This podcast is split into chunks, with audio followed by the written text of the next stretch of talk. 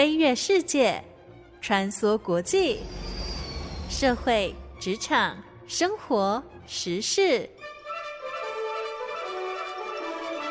哪来一记变化球？看我接招！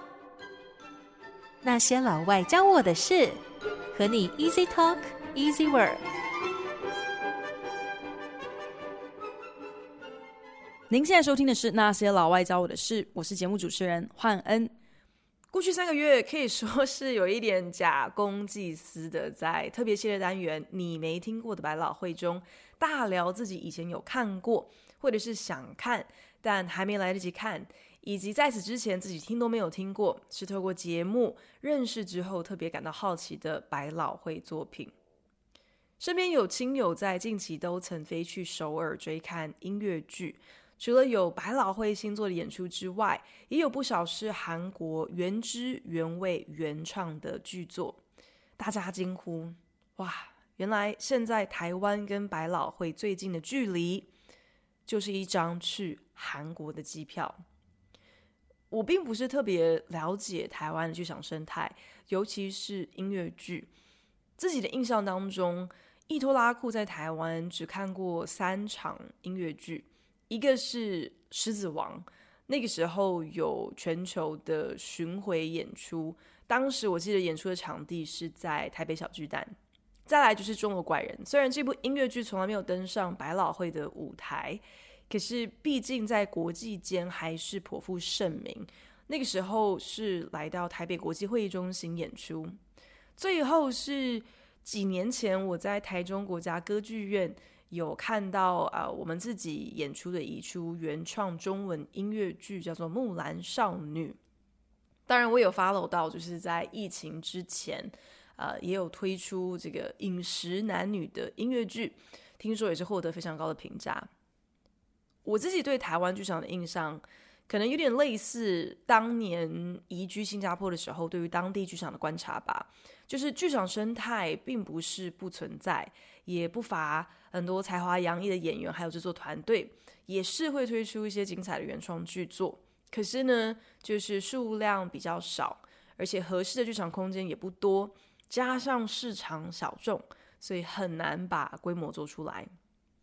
当时在新加坡的三年，可以说是透过剧场，才更快速地认识了那个藏在现代啊、进步啊、整洁啊、摩登啊，好像有秩序又未来感十足的这个包装之下。其实新加坡很多其他不是那么光鲜亮丽的一个现实面哦，是要买票进剧院看戏才看得到，只有当地人最心知肚明、切身经历的那些历史包袱啦，或者是现代束缚。我是在剧场中看到了新加坡人的自我调侃，多元种族的背后其实存在的是各种族之间对彼此。长存的一些偏见，还有歧视，也在剧场看到新加坡人自省，事隔数十年之后，仍旧庆贺英国殖民者这件事情，对很多年轻一辈的人来讲，是充满了矛盾和羞愧的。也是在舞台上看到了新加坡人大胆争辩新加坡严峻的律法。还有，至今仍然被国际社会批判为野蛮而落后的刑罚制度。当时我非常惊艳于新加坡剧场如此坦诚的内自省，毫不避讳触及那些最具争议的社会议题，坚持在舞台上呈现那些新加坡最最为真实却也是最不为人知的面貌。是透过剧场，我对于新加坡才有了更深刻的认识。过去这些年，台湾剧场当然也是有一些取经于历史、探勘这座宝岛 DNA 的舞台作品哦。可是数量仍然是偏少，毕竟台湾剧场的生态制作成本有限，像是《饮食男女》这种千万元起跳的呃制作预算是特例，可能也要等个四五年才能够推出一部有这样子规模的作品。不像纽约百老汇，一部戏花上了千万美金的制作费，这都是常态。虽然不是说好像你今天砸越多钱，制作成本越高，好像后台够硬，真的是用钱堆出来的作品才好看。可是资金的多寡，很现实的，确实就是决定了一个产业的品质还有产能嘛。大概也是因为这样子，所以百老汇作品的数量才如此络绎不绝，题材的多元性更是令人目不暇给。过去十五个礼拜跟大家分享的主题，啊、有取材自圣经、自童话故事、世界名著，甚至是真实新闻的。这些呃音乐剧、舞台剧也横跨了奇幻、惊悚、时代剧、社会评论等等类目。Revival 绝对是百老汇的作品类型当中最为吃香的，因为对制作人来说，等于是啊、呃、这部作品已经是 tried and true，已经有前人的经验实测过，可以预估说市场的反应、票房大概会如何，更有前车之鉴，可以从前人的错误还有败笔当中来汲取教训。对观众来说呢，Revival 通常也是自带一点经典之作的光环嘛。阔别舞台 N 年之后重返百老汇这样子的作品，这就已经等于是够噱头，可以来刺激买气了。反观任何原创 IP 原创作品，其实到哪里都算得上是一部险棋吧。不过好在纽约剧场遍地开花，多的是小型剧院能够先测试水温，小作品也有机会能够跻身大剧院。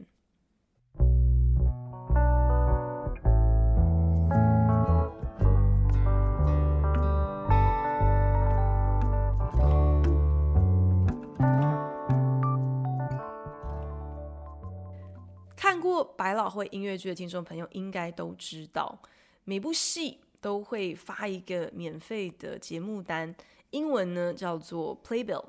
不过其实 Playbill 也是一间美国剧场，呃，专门就是出版月刊的一一间公司哦。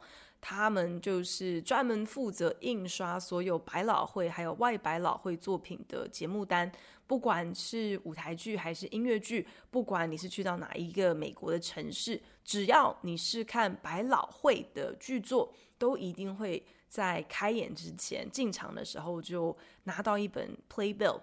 Playbill 里面除了会提供表演的卡司名单，还有他们的自介之外，或者是如果你是去看音乐剧的话，也会告诉你呃本次演出音乐剧的一些曲目。同时，Playbill 里面也会收录当月 on 档剧作的呃一些呃演员啦，或者是导演啊、编剧的访谈。对很多剧场迷来说，收集 Playbill 其实呢也成为了。看百老汇的一个重点之一，一个 ritual，一个仪式性的一个行为哦。把这些小册子一字排开，你就知道自己辛苦赚来的钱全都花到哪里去了。这既是一种纪念，其实也是有会让你有一种莫名的成就感。为了你没听过百老汇这个特别期的单元，我近期也特别做了这样的一件事情哦，就是把所有手上。啊、呃，经年累月搜集起来的这个 playbill 全部都排出来，排在地上，一目了然。主要呢是想要来研究一下，还有哪一个作品可以来跟大家分享。结果搞了半天，好像过去有看过的剧码里面，也没有一出我觉得好像很值得、很想要来跟大家分享的。不是因为他们不好看，是因为我想大家应该。到现在也都已经知道了，我非常爱给自己在节目当中设定一些啊、有的没有的游戏规则哦，所以后来就转念一想，与其来跟大家聊一些我已经看过的作品，还不如借由你没听过百老汇这个系列，跟大家一起来认识啊、一部连我自己也都没有看过的表演，所以呢，我干脆就直接上网搜寻了。啊、最具争议的百老汇有哪几部？主要是因为花一整集，如果只介绍一部作品的剧情内容，也不是不可以。之前也有做过这样子的呃节目哦。可是就是希望除了剧情之外，是不是还有一些其他有趣的内幕啊？有一些周边的啊、新闻啦，或者是剧情内容本身可能是有带一些什么样子的深意，有多一点的东西可以来跟大家分享。然后。我就查到了《Equus》这一部舞台剧，中文的剧名叫做《恋马狂》。《Equus》这部由英国剧作家 Peter Shaffer 于一九七三年完成的舞台剧，隔年就进军百老汇。辗转在两个剧院完成了超过一千两百场，前后历时将近三年的驻演哦。以舞台剧来说，这样子的表现真的是可以说是非常的出色。毕竟百老汇长寿剧名列前茅的，基本上都是音乐剧。而一如许多经典作品，《Equus》在首演后的三十多年，才终于在二零零八年以 Revival 重返百老汇。难怪真的很多演员，他们如果有机会能够参与自己儿时看过的百老汇作品的时候，都是万分感慨的，因为很多好戏，不管你的票房好坏，真的可能都要等上一辈子。才能够再来和观众见面哦。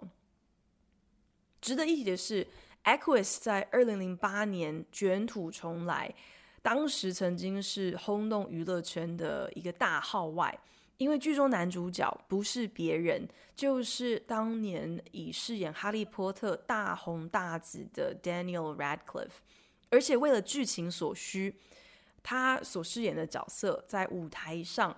还必须要有全裸的演出，又因为《Equus》的 Revival 在登上百老汇之前，啊、曾经先在呃伦敦西区上演过。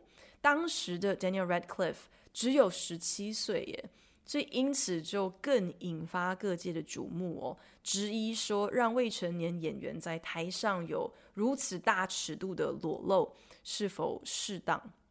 当时因为才刚演完《哈利波特：火杯的考验》，所有《哈利波特》主要的卡司仍然在跟电影公司协商后续的片约，所以还曾一度传出说，因为《Equus》的剧情内容太过黑暗沉重，所以说不定可能会影响到 Daniel Radcliffe 是否能够继续接演《哈利波特》这一角。也是拜托。有看过小说的人应该都知道，《哈利波特》的内容到后来也是越来越黑暗，一大堆人都死光光耶，好像没有比较不沉重啊。很多人都说，参与《Equus》的演出是 Daniel Radcliffe 登大人的一个宣告，就是要让大家知道，他并不只是哈利波特，他已经不是一个童星了，他已经准备好可以来挑战更严肃的题材。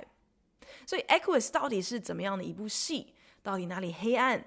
舞台上的裸露又到底是不是多余的？是不是在剥削未成年演员呢？就让我们马上带大家一探究竟。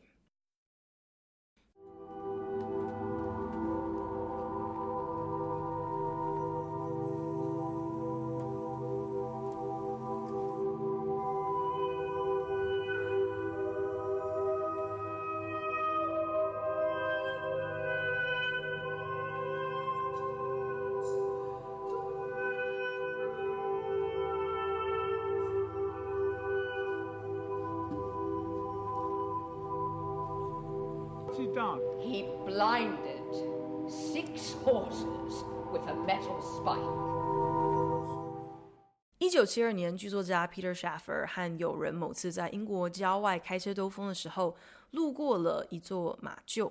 那个时候，朋友随口一提说：“哎，自己曾经听说有一则当地的新闻，有一位十六岁的青少年在一夜之间弄瞎了二十六匹马。”后来就被关进了精神病院。这个不经意的分享，竟然就成为了 Peter Schaffer 写出《Equus》的灵感。Peter Shaffer 曾在访谈当中表示，初次听到这个新闻故事的时候，让他感到非常的不安。It was repellent。他觉得这个故事让他感到极度的厌恶，简直是避之唯恐不及。可是这个好像让他非常。厌恶的题材跟故事，却在他脑海当中阴魂不散。他最后意识到说，唯一可以消化这一切的方式，就是用他的呃笔触，把这么一个故事写出来。当时 Peter Shaffer 下了好一番功夫，想要打听那个男孩的下落，可是对方却像人间蒸发一样，怎么找也找不到。他甚至一度追查到了当年曾经在那个精神病院工作的护士。可是呢，那位护士却拒绝回答任何问题。虽然他吃尽了闭门羹，可是呢，Peter Schaffer 却把这一切当作是一个恩惠，是一个 blessing in disguise，因为他无从得知关于这个真实事件的任何细节，或者是是不是真的是真实发生呢？好像也不可考了。所以反而他可以完全任凭自己的想象力来自由发挥，来幻想说。这个男孩他背后到底是发生了一件什么事情？这整个过程到底是什么才会让他对这些马痛下毒手？也因此，他就完成了《Equus》这部作品。《Equus》描述心理医生 Martin Dysart 在律师朋友的请托之下，接了一个新的病患，就是一位名叫 Alan 的十七岁青少年。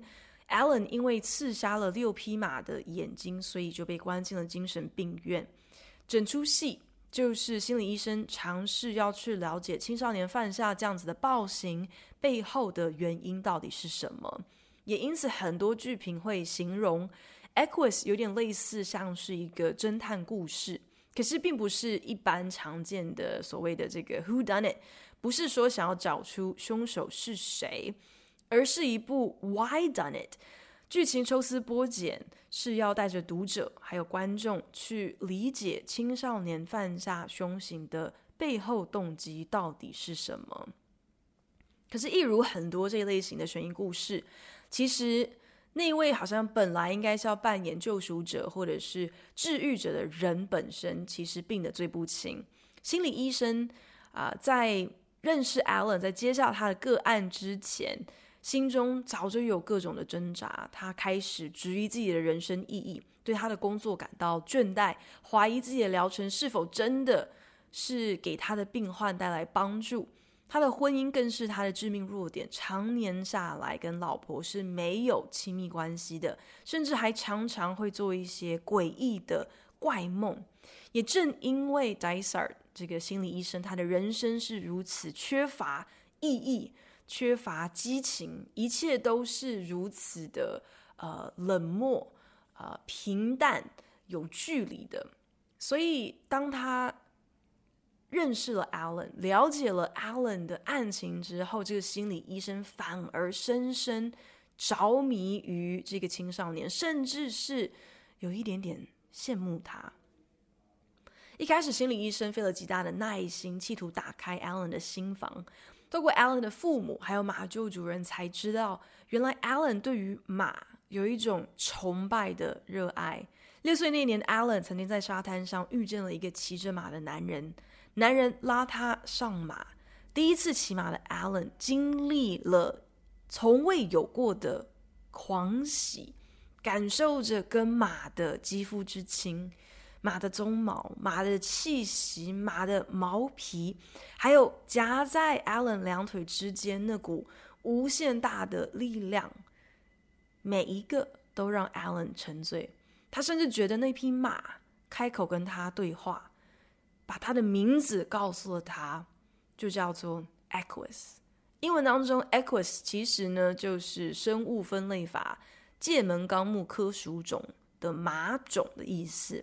是拉丁文的一个字首，所以像是马术啊，equestrian 其实就是有套用 equus 这样子的一个呃部首或是字首。反正呢，就是从那刻开始，Alan 根本是将马当作神祇一样的膜拜。Alan 异于常人的练马情节，其实背后掺杂了宗教的狂热，还有。情欲、性欲，种种复杂的情愫。Allen 的妈妈笃信基督教，曾经在他年幼的时候天天读圣经给他听。这样的行为让不信教的父亲是非常不悦的，尤其是在日后发现 Allen 竟然把圣经断章取义。进而曲解成自己对马的异端信仰，甚至还研发了一套膜拜的仪式，简直就是把马看作是跟基督一样，认为马是为了人的罪孽而背负枷锁，套上了轡头和橛子，可是呢，却也拥有能够拯救人的力量，可以 bear me away，可以载着 Alan 人马合一来远离尘嚣，逃离这一切。知道这些之后，呃，Alan 的父亲对母亲又更加的不谅解。后来，Alan 认识了在马厩工作的一个女生，叫做 Jill，把 Alan 转借给马厩主人，让 Alan 可以在马厩打工哦，来照顾呃这些马匹。对 Alan 而言，这简直是梦寐以求的工作，因为他就好像是置身于 Equus 的一个至圣所，马厩对他而言。神圣如神殿一样哦，也让他把他的这个崇拜推向了另外一个高峰。每三个礼拜，Alan 会在深夜全裸骑马，跟着马感受人马合一在草原上驰骋的那样子的一种神圣快感。结束之后呢，人马会在月光之下相拥长达。一个小时，远看就好像是一对依偎中的情侣似的。很多人对于《Equus》这部舞台剧的第一印象，可能会是：哦，你说的就是那部《哈利波特》跟马上床的 作品嘛？啊、呃，可是在这边要郑重澄清哦，剧中角色 Alan 确实和马产生异于常人的情愫。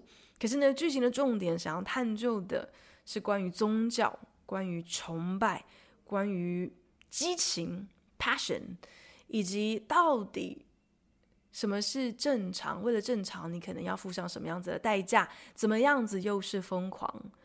啊、其实剧情内容跟人兽恋是没有任何的关系的。Alan 对于马的狂恋，更贴近于对于神明的敬爱哦，并没有真的在故事里面跟动物发生什么性关系。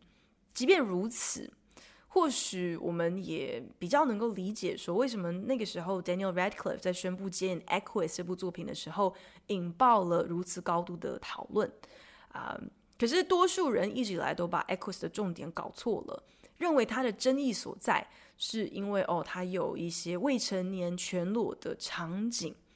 可是《Equus》背后想要探讨的主题，才是更引人深思的。重点。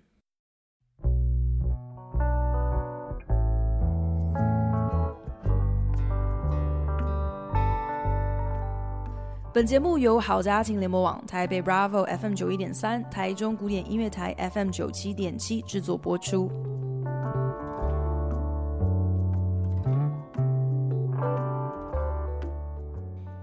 Equus 在下半场的高潮戏。就是心理医生 Dr. Dysart 假装给青少年 Alan 服用了一个类似城市豆沙包的这个 Truth Pill 真话药丸，可是其实那不过是普通的止痛药罢了。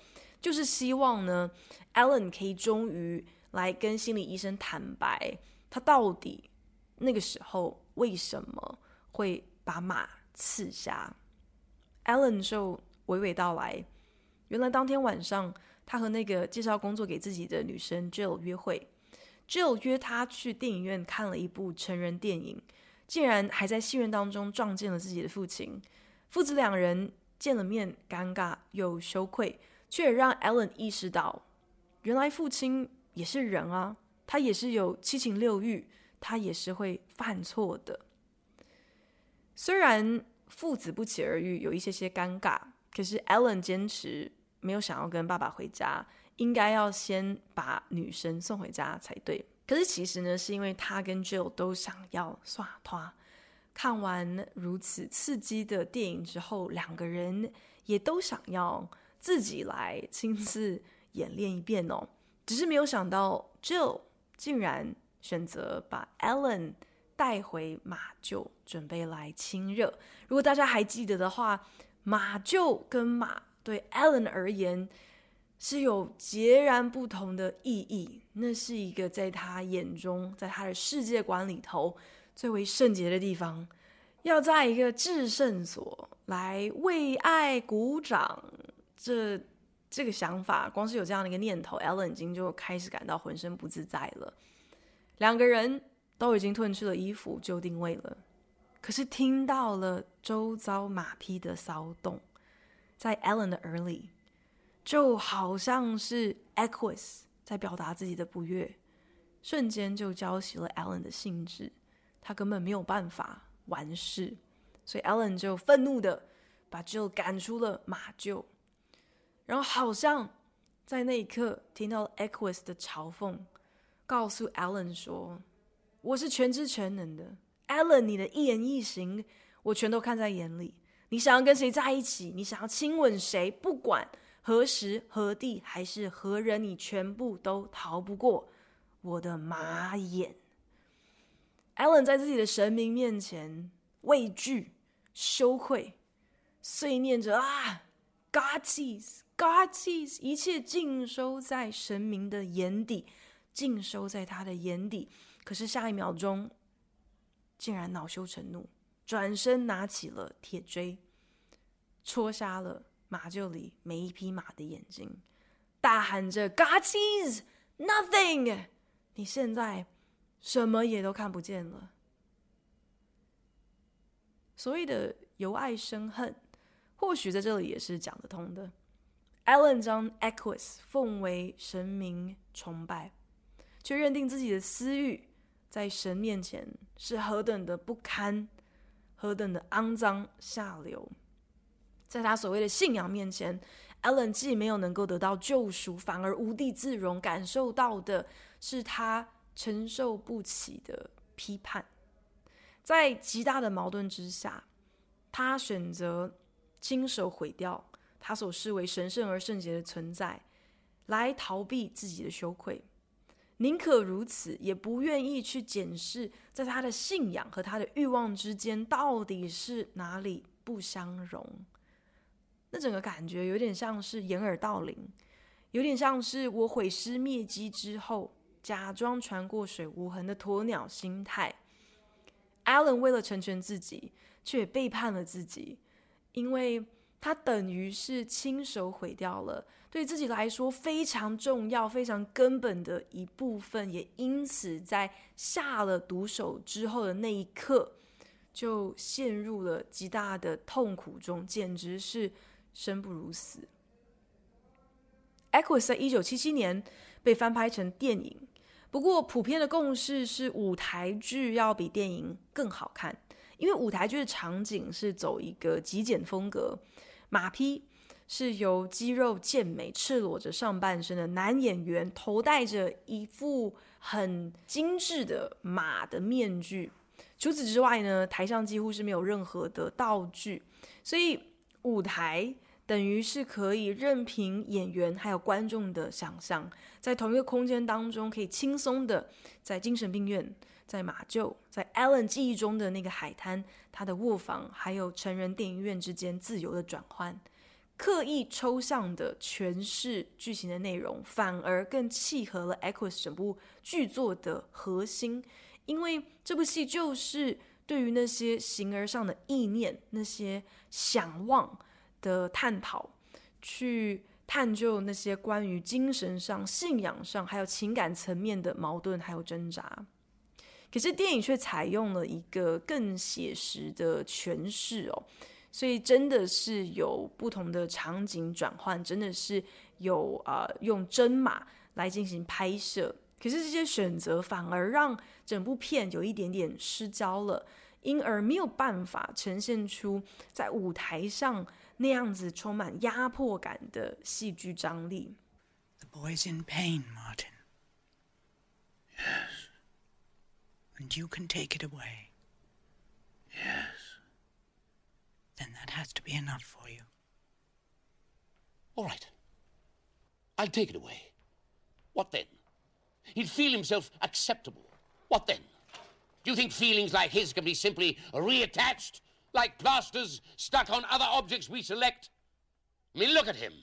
My desire might be to make of this boy an ardent husband, a caring citizen, a worshipper of abstract and unifying God. My achievement, however, is more likely to make a ghost.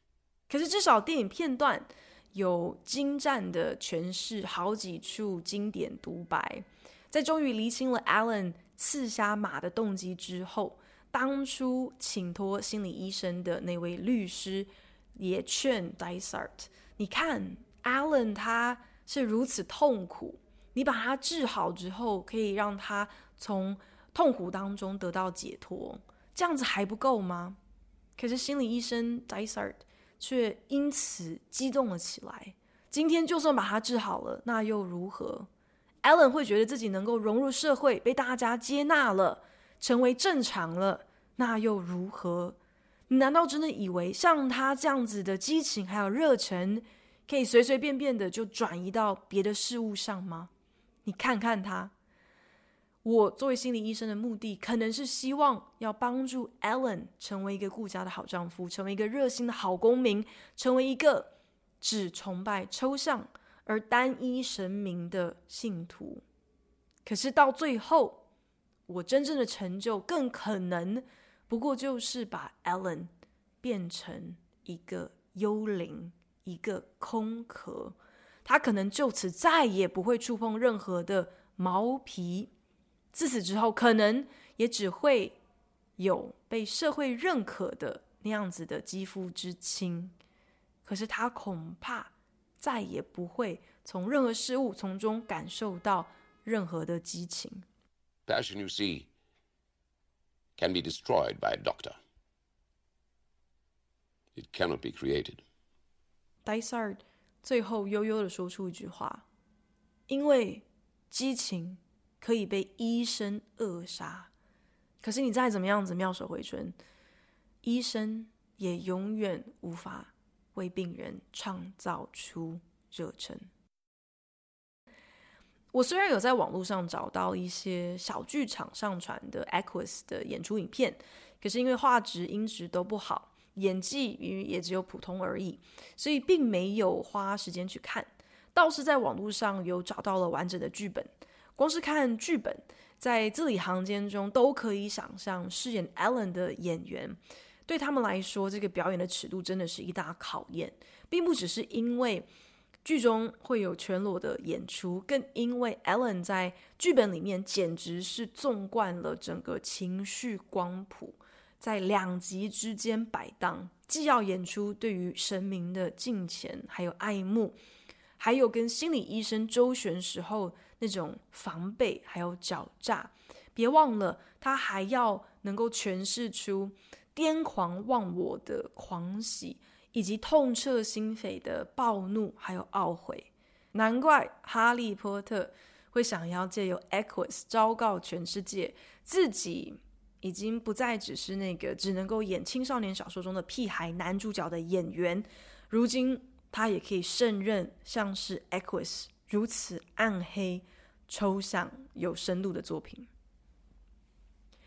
其实撇开《Equus》剧中涉及关于宗教崇拜啊、甚至是仪式、牺牲等等这样子的主题，至终这部舞台剧抛出的关键问题，就是在于疯狂和正常的定义。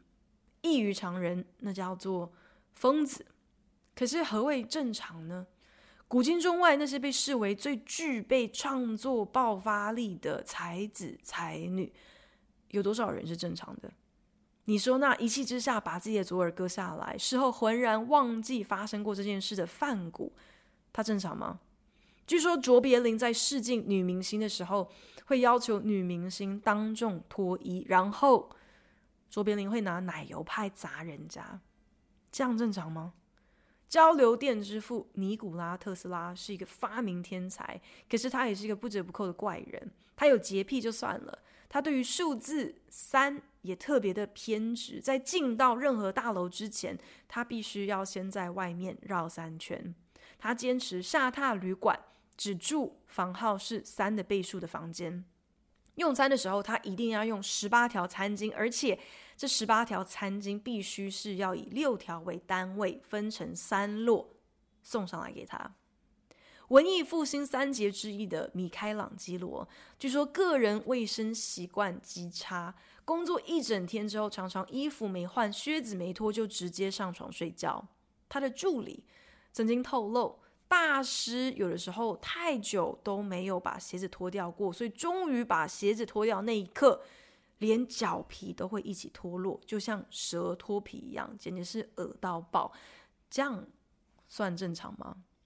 英国首相丘吉尔是带着英国挺过纳粹轰炸的伟大领袖、伟大的政治家，可是呢，他同时也是热爱把自己的办公室当做天体营的怪咖。这些历史会奉为伟人、天才的巨擘，一个比一个还要疯癫不正常。有些是真的有病，有些就是怪。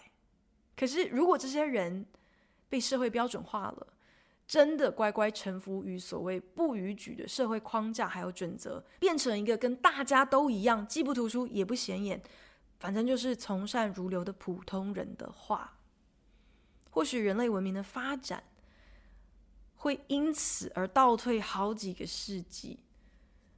是不是少了一些疯子，我们的世界也会少了很多的创意，很多可能。普通人眼中看不见、找不到的激情，还有心意，这大概也就是心理医生 Dr. Dysart 他的矛盾和挣扎。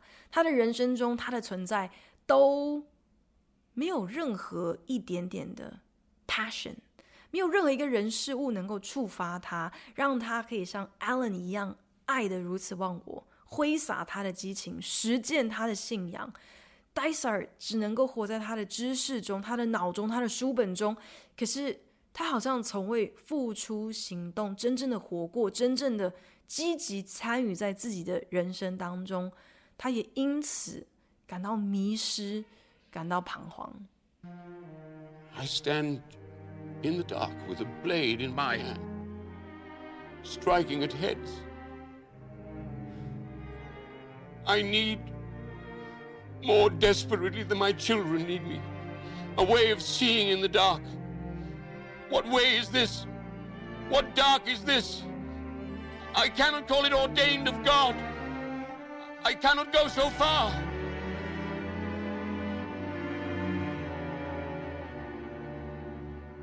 I will, however, pay it so much homage. There is now in my mouth this sharp chain.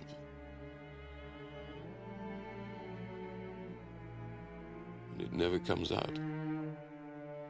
Equus 的最后一幕戏是心理医生 Dr. Dysart 面对观众陈述自己心中的挣扎。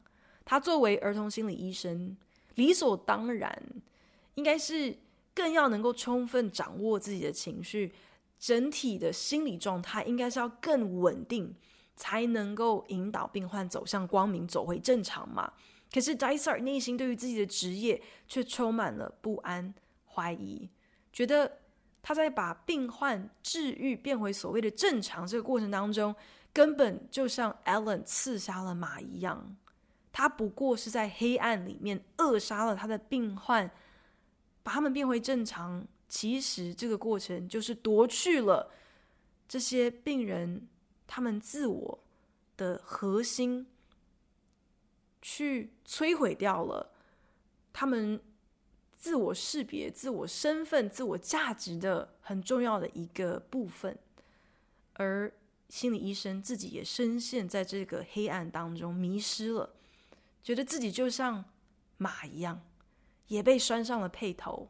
套上了橛子，永远无法摆脱嘴中那尖锐的锁链，好像暗喻着自己受制于社会期待下的束缚，不可能能够挣脱。我们是 Alan 还是 Dysart 呢？只是用理性、用逻辑在旁观自己的人生，还是拿出狂热的激情去实践自己所渴求、所相信的？很难想象关于练马狂。如此光怪陆离的故事，竟然能够如此有哲理，引人深思吧？也很难想象，原来在舞台、在剧场的场域，我们可以被台上演员所诠释的故事带着，好像强迫着要去面对自己的心中、自己的人生当中很多的大哉问。谢谢您收听今天那些老外教我的事，我是欢恩，我们下礼拜同一时间空中再聊喽，拜。